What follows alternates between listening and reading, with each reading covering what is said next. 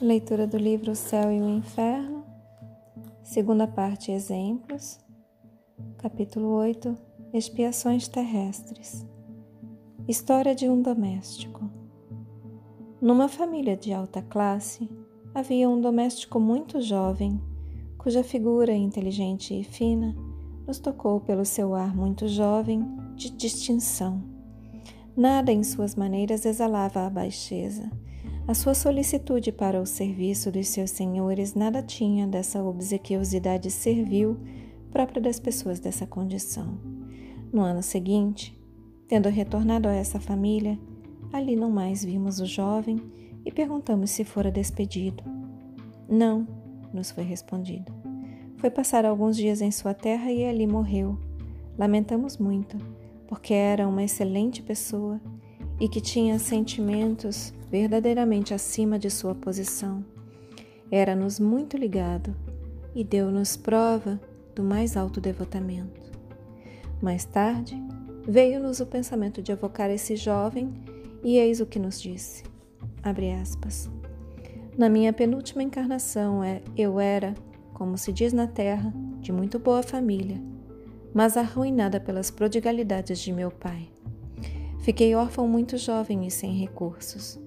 Um amigo de meu pai recolheu-me, educou-me como seu filho e fez dar uma bela educação, da qual tirei um excesso de vaidade. Esse amigo é hoje o Senhor de G, ao serviço do qual me vistes.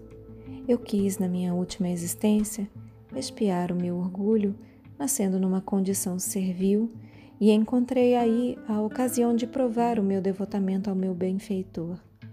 Salvei-lhe mesmo a vida, sem que disso nunca soubesse. Era ao mesmo tempo uma prova da qual saí com vantagem, uma vez que tive bastante força para não me deixar corromper pelo contato de uma companhia quase sempre viciosa.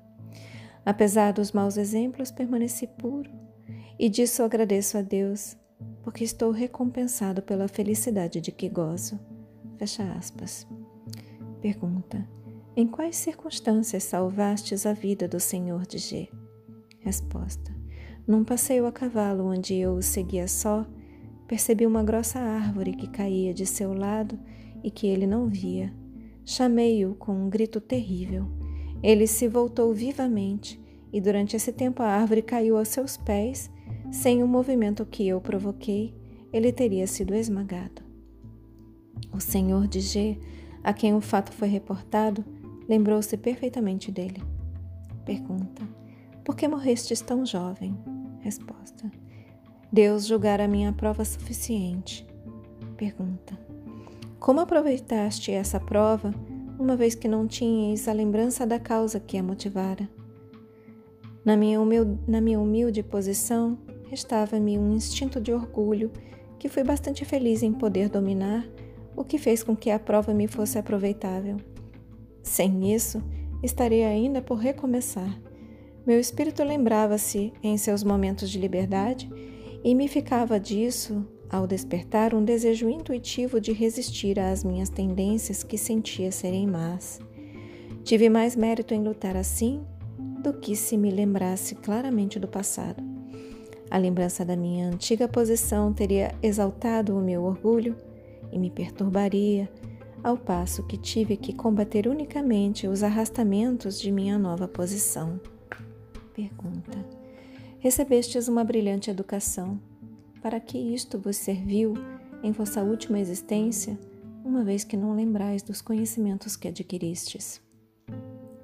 Resposta: Esses conhecimentos seriam inúteis um contrassenso mesmo em minha nova posição. Permaneceram latentes e hoje os reencontro. Todavia, não me foram inúteis, porque desenvolveram a minha inteligência. Instintivamente, eu tinha o gosto das coisas elevadas, o que me inspirava a repulsa pelos exemplos baixos e ignóbeis que tinha sob os olhos. Sem essa educação, seria apenas um criado. Pergunta: os exemplos de servidores devotados aos seus senhores até a abnegação têm por causa as relações anteriores? Resposta: Não duvideis disso. Pelo menos é o caso mais comum. Esses servidores, algumas vezes, são membros mesmo da família, ou, como eu, gratos que pagam uma dívida de reconhecimento e que o seu devotamento ajuda a avançar. Não sabeis todos os efeitos de simpatia ou antipatia que essas relações anteriores produzem no mundo. Não, a morte não interrompe essas relações que se perpetuam com frequência de século em século. Pergunta: Por que esses exemplos de devotamento de servidores são hoje tão raros? Resposta: É necessário disso acusar o espírito de egoísmo e de orgulho de vosso século, desenvolvido pela incredulidade e pelas ideias materialistas. A fé, a fé verdadeira se vai pela cupidez e o desejo do ganho, e com ela os devotamentos. O Espiritismo, conduzindo os homens ao sentimento da verdade, fará renascer as virtudes esquecidas. Nada pode, melhor que este exemplo, fazer ressaltar o benefício do esquecimento das existências anteriores. Se o Senhor de G se lembrasse do que, de que, do que fora o seu jovem empregado, ficaria muito embaraçado com ele e não o teria mesmo considerado nessa condição. Entravaria assim a prova que foi proveitosa a ambos. Fechem os olhos, deixem que essas palavras se aprofundem em vocês. Assumam a intenção de contemplar por mais algum tempo sobre essas palavras. Expressem gratidão aos seus guias, mentores, protetores e anjo guardião. Expressem gratidão a Deus. Agradeçam a si mesmos pela continuidade na leitura e eu também agradeço a vocês pela oportunidade. Boa noite. Namastê.